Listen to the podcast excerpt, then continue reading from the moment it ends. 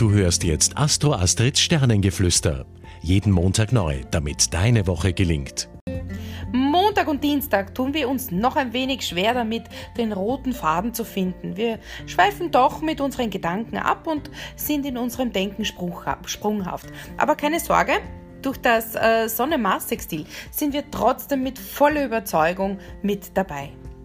Und ihr wisst, wenn ihr meine Videos anschaut, dass der Merkur auch diese Woche noch rückläufig ist. Also darf noch immer das WLAN streiken, mal die Technik spinnen oder Termine werden einfach verschoben. Und das häufiger während dieser Zeit.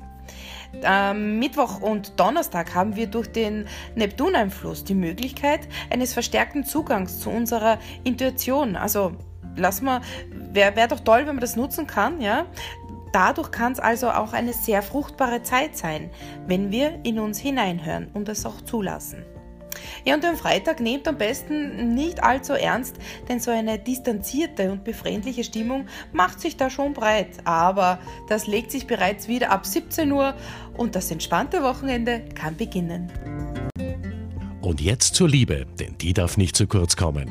Bis zum Mittwoch, Donnerstag haben wir leider noch immer zu große Erwartungen in der Liebe und das stört definitiv die Einfachheit, das Unkomplizierte in unseren Beziehungen. Also lassen wir das doch und tun wir alles für unsere Entspannung und Ausgeglichenheit, auch noch in dieser Woche.